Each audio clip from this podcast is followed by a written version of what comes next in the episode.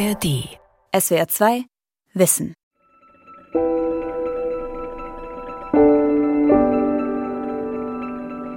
Wenn ich dann eben den ganzen Tag lang in einer lauten Umgebung verbringe, dann bin ich am Abend so fix und fertig, dass ich mir einfach nur die Hörgeräte von den Ohren reiße und gar nichts mehr hören muss. Benedikt Kuleika ist schwerhörig und trägt seit seiner Kindheit Hörgeräte. Inzwischen geht der Student selbstbewusst damit um und rät auch anderen zu mehr Offenheit. Also wir müssen uns nicht verstecken für unsere Hörschädigung, wir können selbstbewusst damit umgehen und wir können auch stolz darauf sein, dass wir im Alltag so viele Herausforderungen haben, die wir mit Bravour meistern und stärker daraus rauskommen.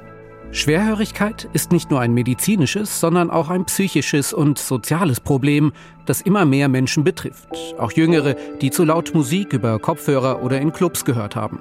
Manche Fachleute sprechen von einer Volkskrankheit, die sich verbreitet, wenn nicht gegengesteuert wird. Was Schwerhörigen hilft. Neue Technik und Selbstbewusstsein von Jan Teufsen. Man ist den ganzen Tag am Puzzeln was hat er jetzt gesagt, wie war der Zusammenhang. Und das Schlimme ist, wenn man da so beschäftigt ist mit diesem Kombinieren, mit Absehen, mit Logik hinter irgendwas erkennen und man sitzt am Tisch und die anderen fangen dann an mit Essen und mit Getränkeklappern. Das hält man nicht aus. Nicht mal fünf Minuten packt man das.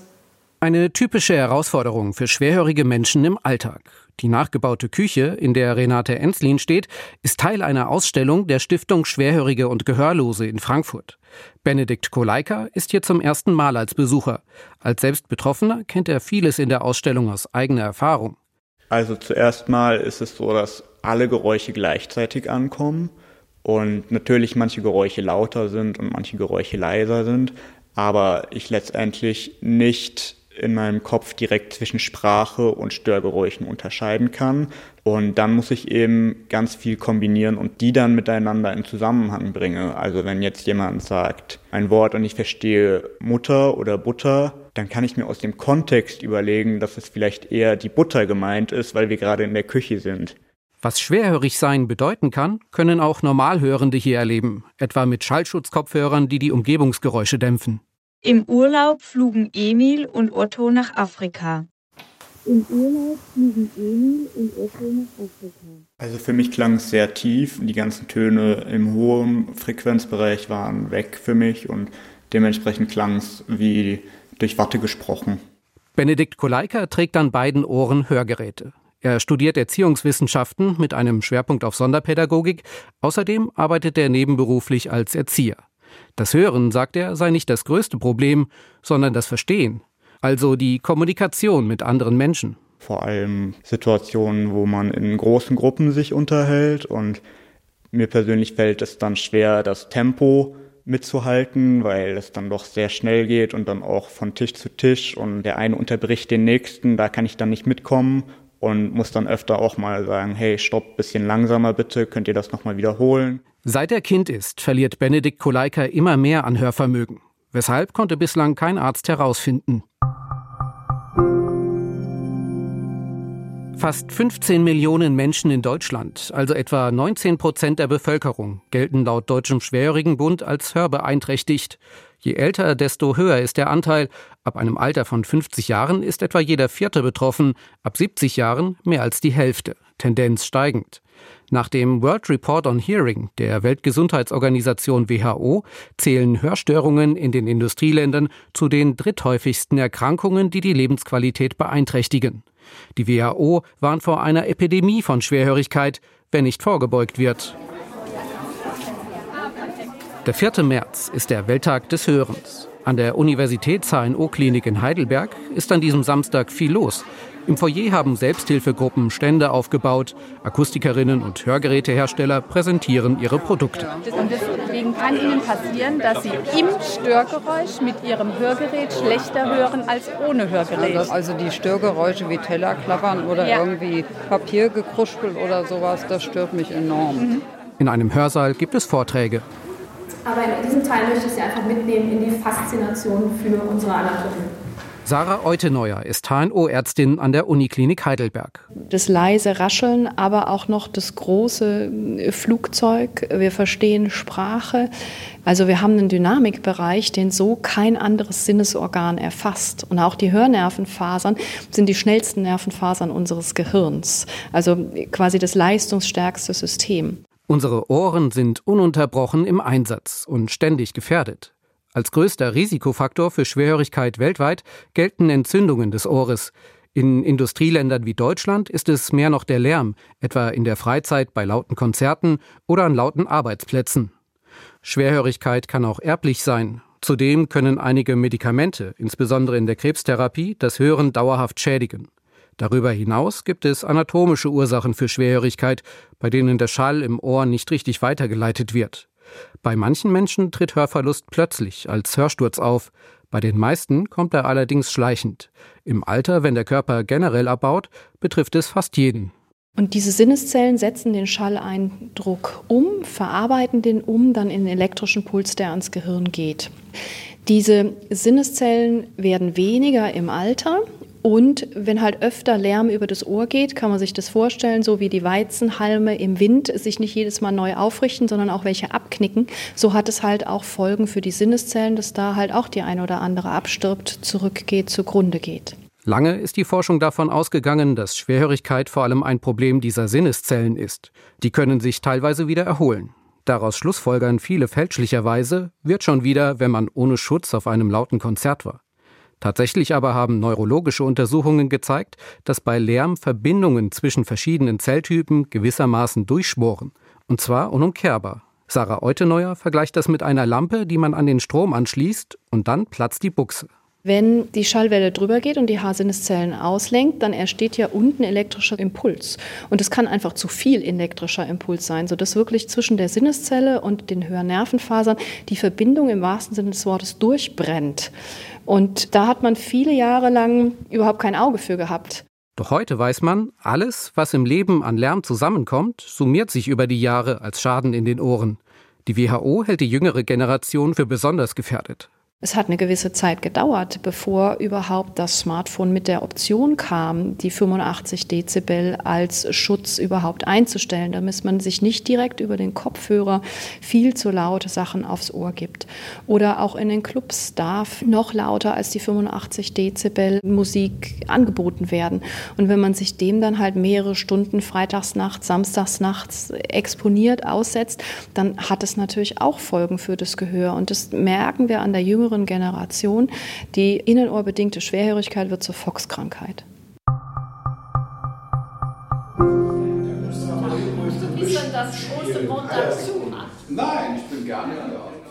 Düsseldorf. Im Caritas-Zentrum Plus Bilk treffen sich Rentnerinnen und Rentner, um gemeinsam ihre Freizeit zu verbringen. Jedenfalls, solange sie noch hören. Leute, die früher sehr engagiert waren, auch Ehrenamtliche, aber auch äh, Teilnehmer, die hier an Gruppen teilnehmen, dass sie sich plötzlich gar nicht mehr melden und irgendwann kommt vielleicht heraus, ah ja, derjenige versteht einfach nichts mehr in einer Gruppe. Wozu Schwerhörigkeit im Alter führt, erlebt Sozialarbeiterin Katrin Kluge tagtäglich. Im Projekt Beethoven organisiert sie Freizeit- und Infoveranstaltungen. Unterstützt wird sie von Marlies Damaschke. Die 75-Jährige leitet einen Gesprächskreis für Betroffene. Von ich höre nicht bis ich bin schwerhörig ist ein langer, sehr trauriger und harter Weg. Und es gibt da unendliche Schwierigkeiten, unendliche Probleme, unendliche Demütigungen. Hast du nicht verstanden? Kauf dir doch ein Hörgerät. Ist zwar schon lange drin, aber okay. Oder jetzt habe ich das dreimal gesagt, aber bitte, das möchte ich aber jetzt nicht nochmal sagen müssen. Ja, durch diese vielen Missverständnisse sind viele auch frustriert und traurig, teilweise auch depressiv, manche auch wütend ja, aber sehr viel Enttäuschung. Also auch von Angehörigen, die es eigentlich wissen müssten, aber es eben nicht so wirklich verstehen können, weil man Schwerhörigkeit halt auch nicht simulieren kann. Zu den psychosozialen Folgen der Schwerhörigkeit gibt es zahlreiche Untersuchungen. Viele warnen vor Vereinsamung und Depression. Psychologen fordern, solche Auswirkungen stärker zu berücksichtigen. Ein Ansatz unter anderem in der hörgeschädigten Pädagogik ist, mit den Betroffenen eine veränderte innere Haltung zu entwickeln die eigene Höreinschränkung nicht als Mangel zu sehen, sondern als Teil der Identität, die es eben mit sich bringe, anders zu kommunizieren. Wer seine Höreinschränkung akzeptiert, so der Tenor, kann auch selbstbewusst für sich sorgen, um Hilfe zu bekommen, wenn sie nötig wird. Doch Ältere mit solchen Botschaften zu erreichen sei schwer, sagt Katrin Kluge vom Projekt Beethoven. Meist seien es die Angehörigen, die den Hörverlust als erstes bemerken und darauf aufmerksam machen. Die Konsequenz daraus aber folge bei vielen Betroffenen zu langsam, oft aus einer Scham heraus gebrechlich zu wirken. Oft dauert es sieben Jahre, bis man tatsächlich zum HNO-Arzt oder HNO-Ärztin geht oder zum Akustiker oder Akustikerin. Und dann ist natürlich schon ganz viel Zeit verloren gegangen, sodass das Gehirn gar nicht mehr alle Töne quasi noch weiß, wie die klingen. Denn das Gehirn verlernt das Hören, wenn immer weniger Töne ankommen, die es stimulieren. So kann die Scham zum Verhängnis werden.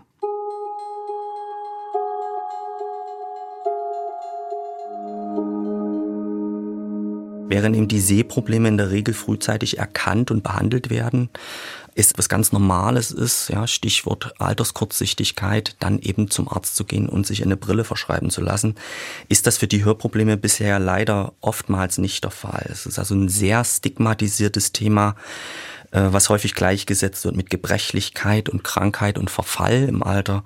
Forschende der Universität Leipzig haben sich 2021 mit den Auswirkungen von Schwerhörigkeit auseinandergesetzt. Ziel war es herauszufinden, in welchem Maße Schlechthören einen Einfluss auf eine Demenzerkrankung hat. 3500 Senioren über 75 Jahren nahmen an der Studie teil. Die Herausforderung bestand darin, andere Faktoren, die Demenz mit beeinflussen, auszusieben, etwa Bildung oder Vorerkrankungen wie Diabetes, sagt Studienautor Alexander Papst. Und wenn man jetzt alle anderen Risikofaktoren statistisch rausrechnet, dann haben wir einen bedeutsamen Zusammenhang gefunden zwischen subjektiver Hörbeeinträchtigung zu Studienbeginn auf der einen Seite und dem langfristigen Risiko an einer Demenz zu erkranken auf der anderen Seite.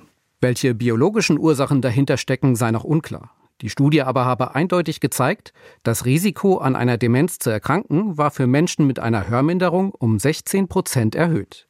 Der Psychologe Papst appelliert deshalb, Nehmt das Thema ernst, geht zum Arzt, lasst euch untersuchen, lasst euch möglicherweise eben auch dann ein Hörgerät verschreiben. Das steigert zum einen natürlich die individuelle Lebensqualität für den Einzelnen und senkt zum anderen eben nachweislich und substanziell das individuelle Demenzrisiko. Zu einem Besuch beim HNO-Arzt animiert auch Sarah Euteneuer in Heidelberg. Manchmal hat Schwerhörigkeit nämlich auch eine ganz banale Ursache. Wenn Ohrenschmalz den Gehörgang vollständig ausfüllt, verhindert das die Schallweiterleitung aufs Trommelfell und damit auf die Sinneszellen und führt zu einem Hörverlust von 30 Dezibel. Und das ist eine Menge. Damit wäre man schon hörgerätepflichtig. Und es ist so einfach zu entfernen, das muss nicht sein. Wenn sich herausstellt, dass eine Schwerhörigkeit anatomisch bedingt ist, kann eine Operation das korrigieren.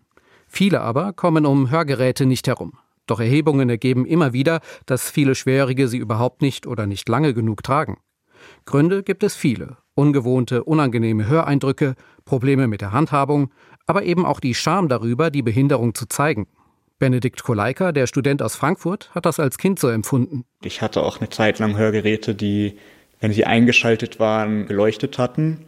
Und das war dann gerade in Situationen, wo es halt dunkel war, dann war ich immer für alle sichtbar und alle haben gesehen, ah, da ist der mit den leuchtenden Hörgeräten.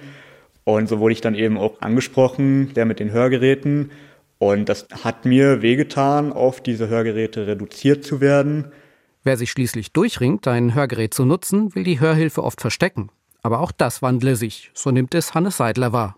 Dass heutzutage viele mit Einsteckhörern, gerade für ihr Smartphone, auch im täglichen Bereich unterwegs sind. Einige Hersteller versuchen, diese Sichtbarkeit anzunähern, sodass das Hörgerät eher ein Hörzubehör ist, was für andere Geräte gedacht ist und damit in der Akzeptanz auch sich verbessert.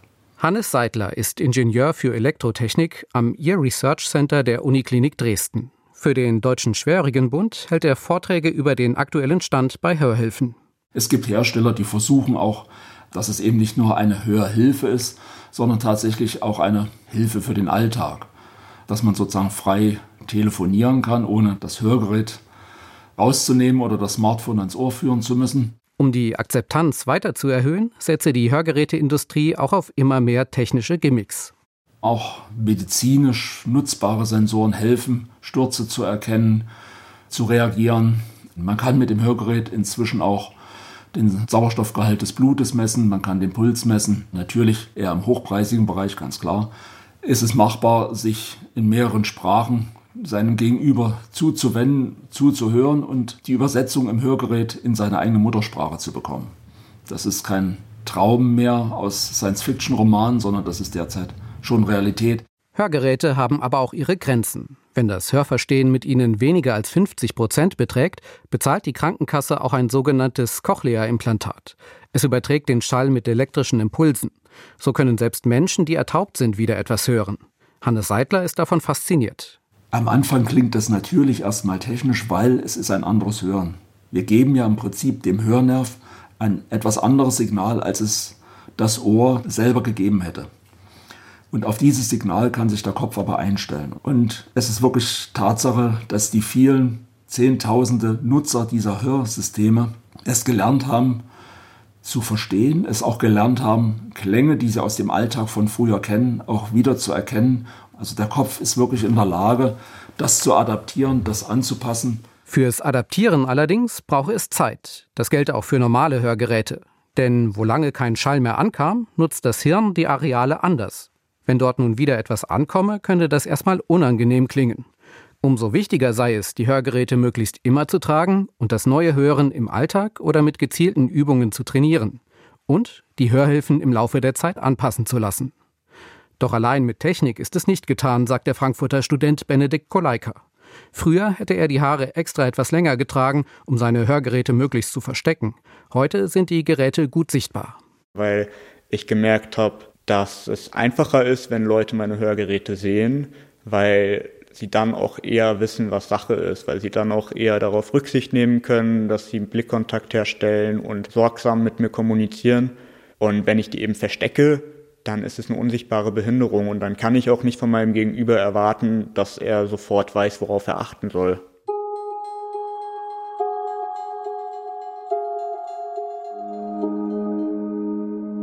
Die eigene Schwerhörigkeit nicht verstecken. Das ist auch ein Credo von Jochen Müller. Der Sozialpädagoge hat jahrzehntelang Schwerhörige in einer Reha-Klinik betreut. Bis heute hält er Vorträge darüber und er gibt Seminare für Betroffene, etwa für Paare, in denen einer oder eine schwerhörig ist. Der äh, Guthörende hat da eine Pflicht, den, den Schlechthörigen zu unterstützen. Hat der Schlechthörende auch eine Pflicht? Der Schlechthörende hat äh, eine Pflicht, da kommen wir dazu, zu dem äh, Verlust der Selbstbestimmung. Er hat eine Pflicht, immer wieder zu sagen, dass er hörgeschädigt ist und dass doch langsam gesprochen werden soll. Und, Jochen Müller ist selbst schwerhörig. Aus eigener Erfahrung und durch die jahrelange Begleitung von hörbeeinträchtigten Menschen weiß er, nach der Anpassung von Hörsystemen fangen die Probleme ja eigentlich richtig an, weil die Betroffenen merken, dass sie auch mit Technik noch ihre großen Probleme haben. Die meisten lernen dann die sogenannte Verstecktaktik. Ja, sie tun so, als ob sie dabei sind, als ob sie mithalten können.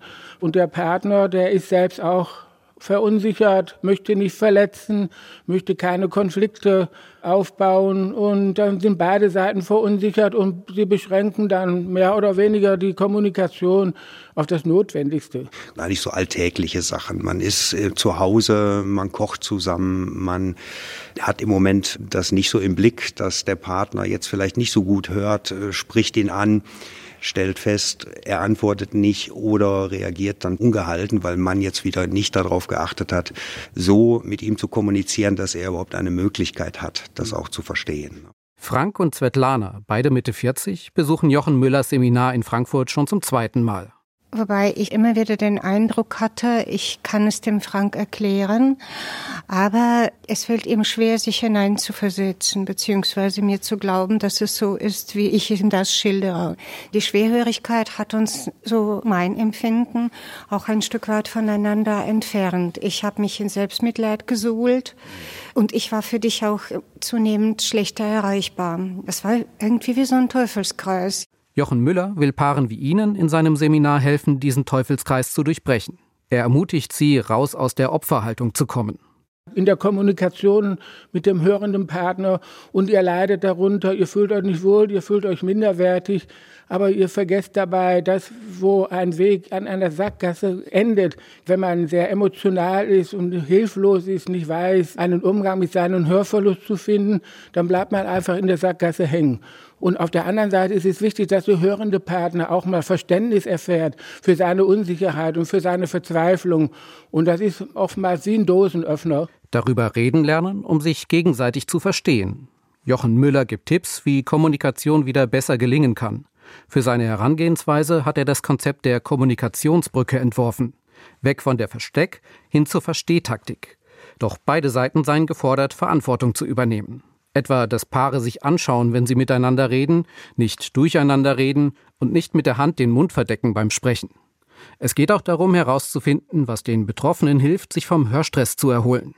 Als schwerhöriger Mensch für sich zu sorgen, dazu gehöre immer auch Mut. Und Mut ist ja nichts anderes als eine Abkürzung von machen und tun.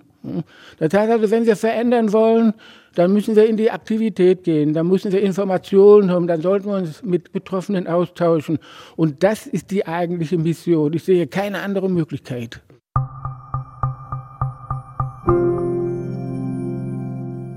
Für die Gesundheitsbranche ist Schwerhörigkeit aber auch ein Markt mit enormem Potenzial. Das bringt die demografische Entwicklung mit sich. Weltweit gibt es ein Wettrennen um Innovationen in Forschung und Entwicklung. Die Möglichkeiten des tiefen Lernens, also das, was heute volksmundartig KI genannt wird, haben da schon Potenzial, ein echter Gamechanger zu sein, denn sie lösen Probleme, die mit klassischen Signalverarbeitungsansätzen einfach nicht zu lösen waren. Also insbesondere das sogenannte Cocktail-Party-Problem, wo eben viele Sprecher gleichzeitig reden und da wird KI kurz-, mittelfristig sicherlich bahnbrechende Verbesserungen in der Wahrnehmung ermöglichen. Jan Rennies Hochmut forscht am Fraunhofer Institut für digitale Medientechnologie in Oldenburg daran, das Verstehen von Sprache zu verbessern. Die Zukunft, ist er überzeugt, gehört der künstlichen Intelligenz. Viele Stunden von Sprachmaterial und von verschiedenen Hintergründen und Verhaltenräumen und so weiter gebe ich sozusagen der Maschine hin, immer mit dieser Zusatzinformation und die neuronalen Netze dahinter lernen dann automatisch Sprache von Nichtsprache unterscheiden. Das geht sogar so weit, dass wir Maschinen beibringen können, einen ganz bestimmten Sprecher herauszufiltern aus einem Mix von vielen Sprechern. Und das sind sehr mächtige Algorithmen, von denen wir auch wissen, dass sie gut funktionieren im Labor. Noch brauchen diese Systeme zu viel Rechenleistung, um in Echtzeit in kleinen Hörgeräten zu funktionieren. Doch das ist wohl nur eine Frage der Zeit. Ein anderer Ansatz, der in den vergangenen Jahren für viel Aufmerksamkeit gesorgt hat, ist die Optogenetik. Dabei geht es vereinfacht gesagt darum, die Haarsinneszellen im Ohr so umzuprogrammieren, dass sie, wie die Sinneszellen im Auge, auch auf Licht reagieren. Neuartige Cochlea-Implantate könnten dann eines Tages, so die Hoffnung, Hörsignale als Lichtimpulse weitertragen, viel differenzierter als bisher.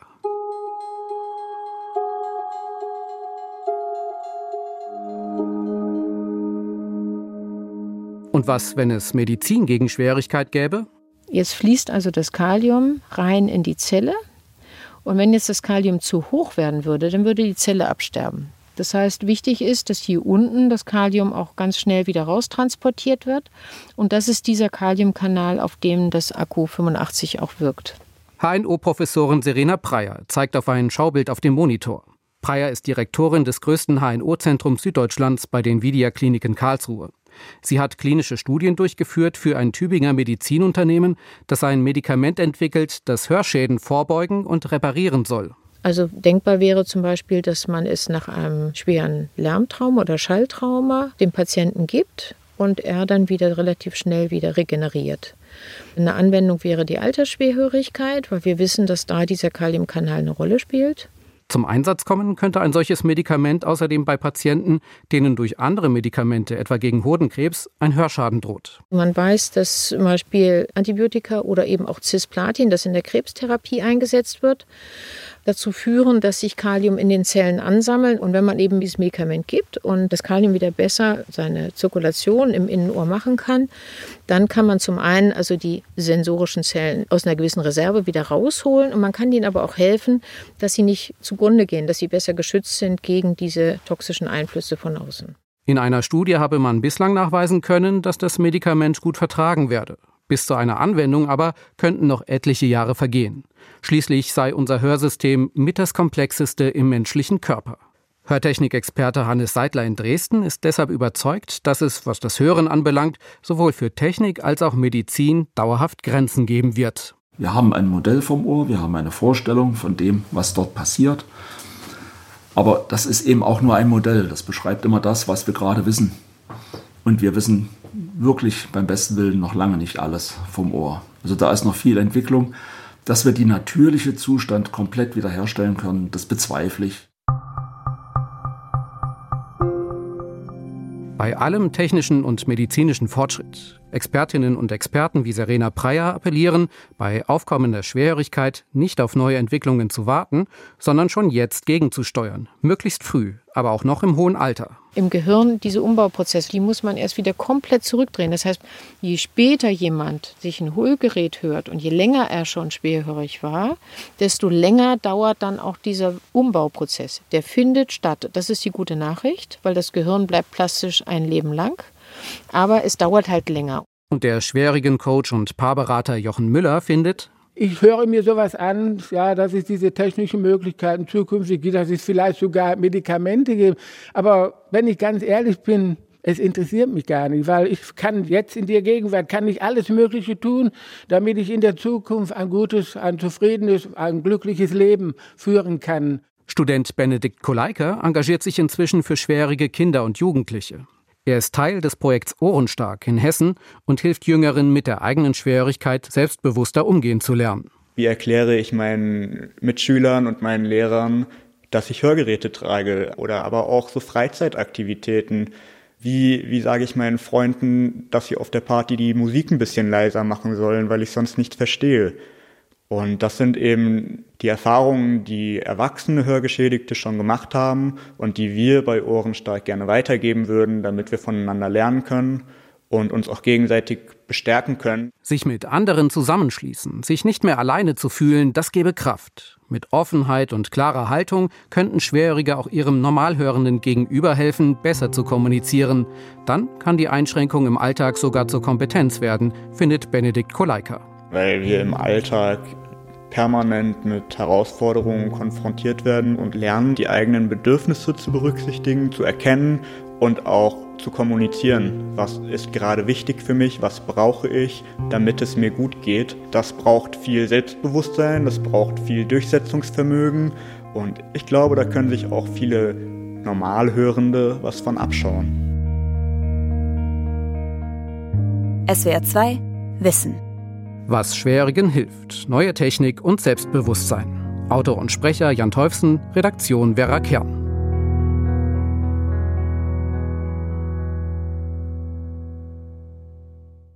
SWR 2 Wissen. Manuskripte und weiterführende Informationen zu unserem Podcast und den einzelnen Folgen gibt es unter swr2wissen.de.